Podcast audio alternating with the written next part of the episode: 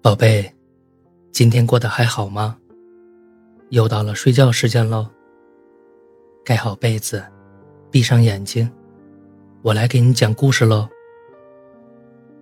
其实你成为全世界的大人，但还是一个人的小朋友。六月的风是温柔的，吹得小兔子脸上也都暖洋洋的。小兔子正躺在自家的草坪上，惬意地喝着下午茶。而这时，电话却不合时宜地响了起来。小兔子赶忙接通了电话，原来是小鹿妈妈打来的，她要向小兔子告状。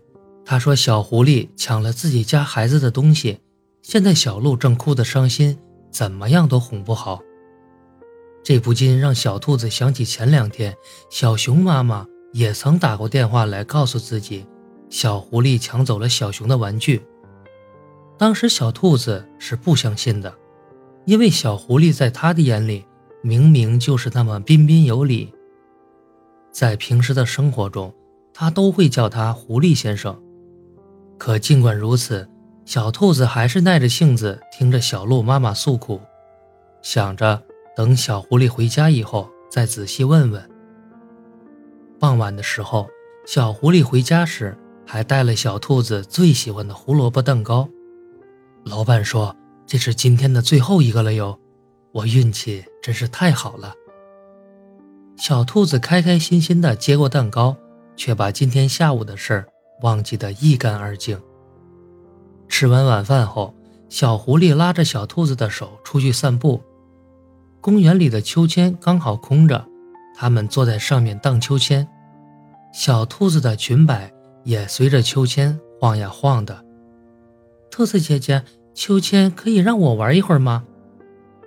一只小松鼠来到他们面前，也想玩秋千。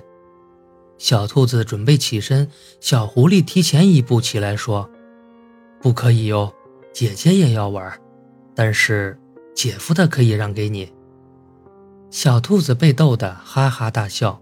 小狐狸怎么会这么可爱？过了一会儿，又有其他小动物过来了。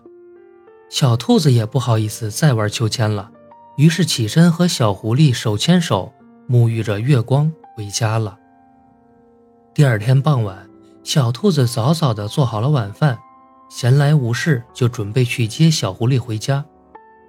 结果路过那家蛋糕店时，看到小狐狸把一个蛋糕举得高高的，正在和小熊妈妈争论着什么。小兔子走过去。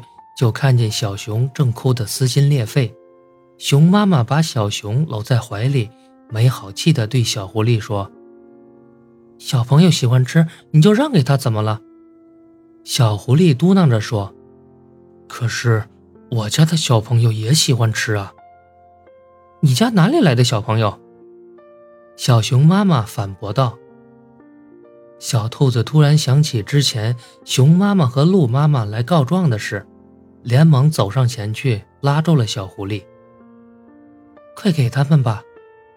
说着，把最后一个蛋糕塞进了小熊的手里，拉着小狐狸就出门了。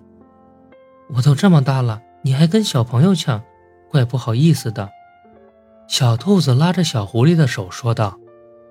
小狐狸却停住脚步，看着小兔子的眼睛说：“可是你也是小朋友啊。”你永远都是我的小朋友。好了，故事讲完了，记得订阅、月票支持哦。晚安，宝贝。